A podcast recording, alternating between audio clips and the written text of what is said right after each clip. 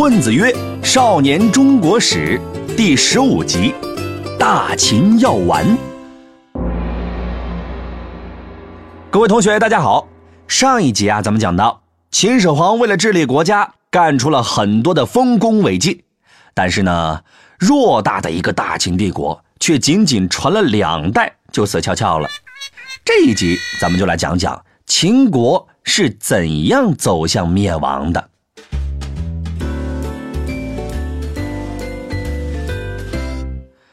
俗话说呀，人非圣贤，孰能无过？秦始皇在任期间呢，虽然干了很多的好事儿，但也干了一些不太地道的事情。这其中最著名的一件就是焚书坑儒。我们先来说一下焚书。话说，在当时的秦朝，法家思想的地位那是相当的高啊，这也不难理解。毕竟大秦呢，就是靠着法家代表人物商鞅的变法才有的今天。所以呢，无论是秦始皇还是丞相李斯，都是法家思想的坚定支持者。他们干的事情啊，大部分都带着浓浓的法家气息，这就让秦始皇身边的一些儒家的同学看不下去了。你想啊，儒家主张效法古人。而现有的很多政策呢，完全违背了这个主张。比如说啊，郡县制这事儿，儒家同学就不太同意。他们跟秦始皇说：“陛下这样做可不行啊！天底下哪有皇帝的儿子没有封地的呀？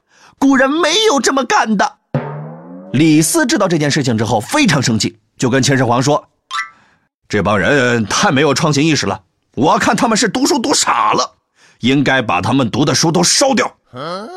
秦始皇听完李斯的建议呢，哎，觉得很有道理，于是呢，就把藏在民间的儒家经典全部烧掉，还顺便烧掉了一些各国的史书。从今以后，法家思想才是正统思想，秦朝史书才是权威历史。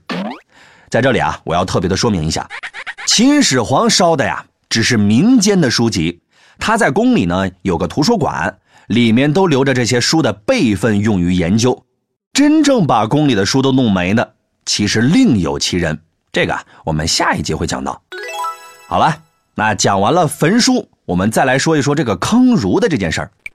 话说秦始皇在晚年的时候呢，有个梦想，那就是长生不老。为了实现这个梦想啊，他在宫里呢养了一群神棍，这些人都是读过书的知识分子，因为整天摆弄炼丹这种神神道道的事情，所以在当时呢被叫做是术士。他们拿着国家的补贴，装模作样的给秦始皇炼丹，结果丹没炼出来，就有两个人脚底抹油逃跑了。逃也就算了，这俩人呐嘴上还没有个把门的，满大街的说皇帝坏话，这事儿啊。传到了秦始皇的耳朵里，他老人家能不生气吗？于是呢，他就下了一道命令，在咸阳城里抓捕那些说他坏话的术士。这么一抓不要紧，竟然抓了四百六十多人。抓完之后，秦始皇大手一挥，全部活埋。这就是坑儒的故事。不过这里的儒啊，并不是指儒家，而是指当时的术士。可是不管怎么说呀。焚书坑儒终究不是件好事，在当时呢，造成了很坏的影响。秦始皇有个儿子叫做扶苏，当时呢是太子，本来是最有希望接班的，就因为这件事儿去劝老爹不要这么残暴，更年期也不能由着自己的性子来呀。结果呢，惹恼了秦始皇，被发配到了北边，跟着蒙恬修长城去了。这一去不要紧，秦朝的历史。就被秦始皇的另一个儿子改写了。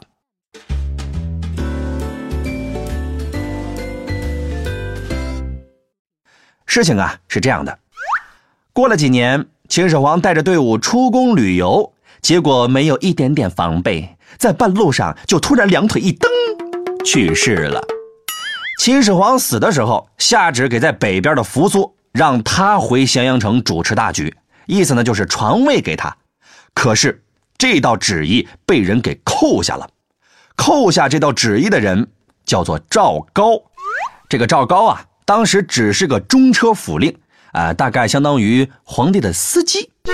但是他跟秦始皇的小儿子胡亥特别的熟，而胡亥这次呢，正好跟着秦始皇出游，哎，就在身边。赵高想扶植胡亥当皇帝，这俩人一拍即合。但是要干这件事情，必须得得到丞相李斯的支持啊。李斯和扶苏的关系一般，担心啊，扶苏登基之后自己的地位难保。赵高就抓住了李斯的这个心理，说服了李斯和他一起伪造了一份遗嘱。遗嘱中写着，秦始皇的皇位由胡亥来继承，扶苏呢总是犯错，可以自杀了。这个扶苏啊是一个大孝子，根本就没有怀疑遗嘱的真假，就自杀了。于是呢，胡亥就当上了皇帝，他就是秦二世。也是个名副其实的二货，除了杀人和吃喝玩乐，啥都不会。他回到咸阳之后，就把自己的兄弟姐妹全部杀死，好让自己的皇位更稳当。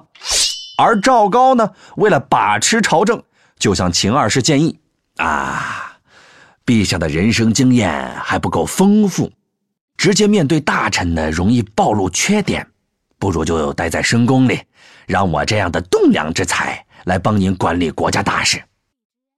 秦二世一听，嗯，好主意。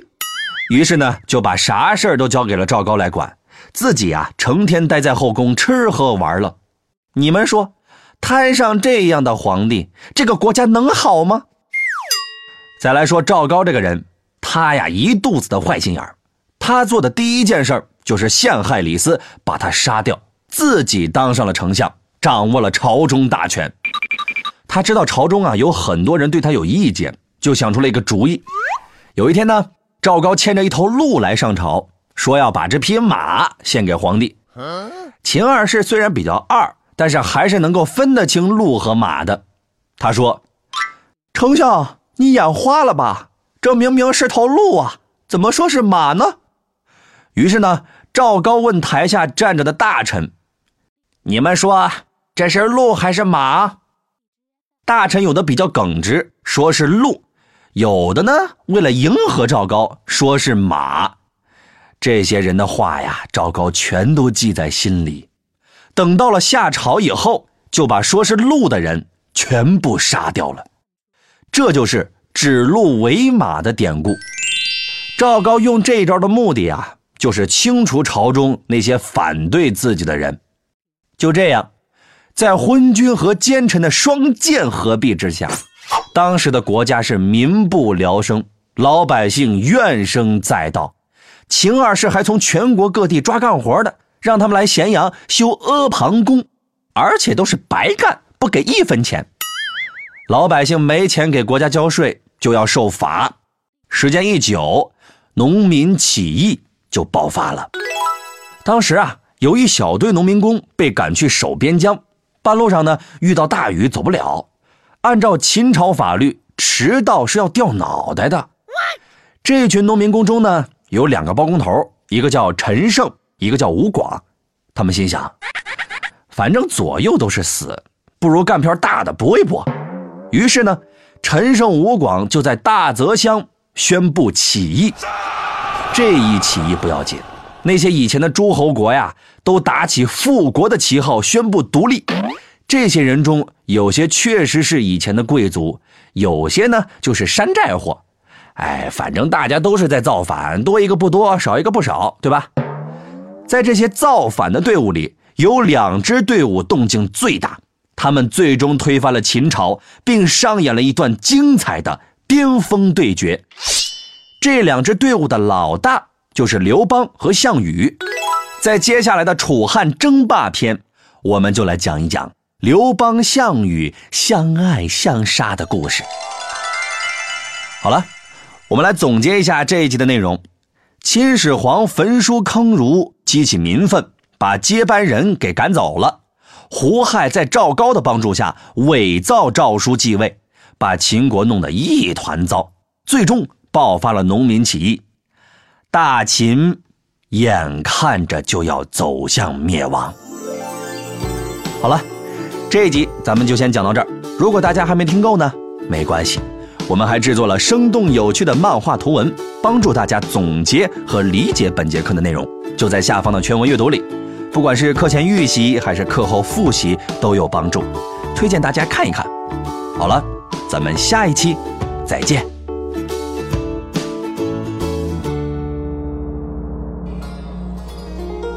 尧舜禹夏商周，春秋战国大乱斗，一个秦，两个汉，三国英雄点个赞，东西晋，南北朝，风流奇葩乐逍遥，隋姓杨，唐姓李，宋辽金夏在一起，元明清，帝王丸。